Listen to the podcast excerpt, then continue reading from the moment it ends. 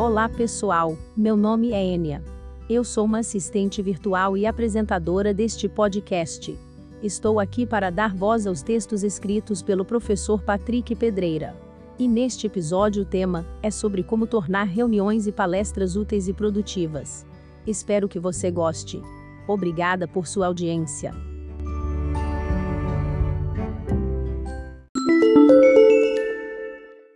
Como tornar reuniões e palestras úteis e produtivas. Planeje como um professor. Existem alguns recursos usados no ambiente educacional por professores, que podem muito bem ser adaptados e usados no seu dia a dia, ainda que você não trabalhe com a docência. Tais recursos podem ser usados, por exemplo, para transformar reuniões e palestras em momentos mais produtivos e úteis. Uma das habilidades que um professor tem é a de conciliar recursos, público-alvo e tempo disponível, administrando todos esses fatores em prol de um objetivo bem definido. Você já deve ter reparado que uma aula é um evento muito bem estruturado com começo, meio e fim, e que os recursos, falas e atividades propostas pelo professor apresentam uma harmonia. Em outras palavras, as coisas parecem se encaixar muito bem dentro do tempo disponibilizado para o encontro, ou seja, a aula. E nada ali é por acaso. Hoje, de modo específico, gostaria de mostrar como um documento chamado Plano de Aula pode te ajudar no planejamento de reuniões ou mesmo palestras. Mas o que é um plano de aula? O nome já é bem sugestivo, e ele é, de fato, um documento de planejamento. Antes de cada aula, um professor planeja minuciosamente aquele momento. O planejamento envolve definição de objetivos, recursos disponibilizados, atividades propostas, bibliografias, etc.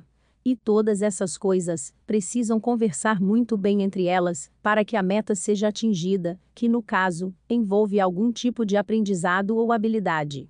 O principal elemento norteador de um plano de aula são os objetivos. É a partir dos objetivos que giram os demais elementos. No plano de aula escolar, os objetivos devem ser escritos do ponto de vista do aluno. Por exemplo, um objetivo poderia ser conhecer os elementos que formam a arquitetura básica de um computador. E aqui vai a primeira dica para você que pensa em planejar uma palestra ou mesmo fazer uma reunião. Estabeleça sempre um conjunto de objetivos para aquele momento. Esses objetivos devem ser claros e não muito numerosos, e deverão servir de guia para todo o processo de condução daquele momento. Além disso, eles devem ser centrados no seu público-alvo e não em você. Basicamente, você deve responder a seguinte pergunta: O que você espera que seu público atinja após este encontro? Pode ser um conhecimento ou informação que você espera que seja adquirida, ou mesmo uma habilidade que você deseja que seja desenvolvida. E quando você faz uma palestra, ou mesmo uma reunião, definir o que você espera que aconteça com seu público-alvo, após a conclusão do encontro, é fundamental. Um encontro sem objetivos claros e bem definidos acabará sendo improdutivo ou mesmo dispensável. É, por isso, que acontece por aí muita reunião inútil, justamente porque quem propôs e conduz o momento, certamente, não definiu bem os objetivos. Daí, até me lembro aquela frase bastante dita. Sobrevivi a mais uma reunião que poderia ter sido um e-mail. Um segundo elemento importante em um plano de aula são as atividades, metodologia, que serão propostas em função dos objetivos. No caso de uma aula, o professor planeja como será o momento inicial, se haverá, por exemplo, um estímulo a uma discussão a partir de um tema proposto, se depois ocorrerá uma exposição do conteúdo de forma dialogada, depois um momento de resolução de exercícios, etc. Trazendo isso para a realidade fora da sala de aula, uma reunião ou mesmo uma palestra deve contemplar também uma metodologia. De que forma você pretende atingir os objetivos que você propôs? Será uma reunião só informativa? Haverá momento de abrir espaço para que todos falem? Qual o momento de fazer isso? No começo, no meio ou no fim?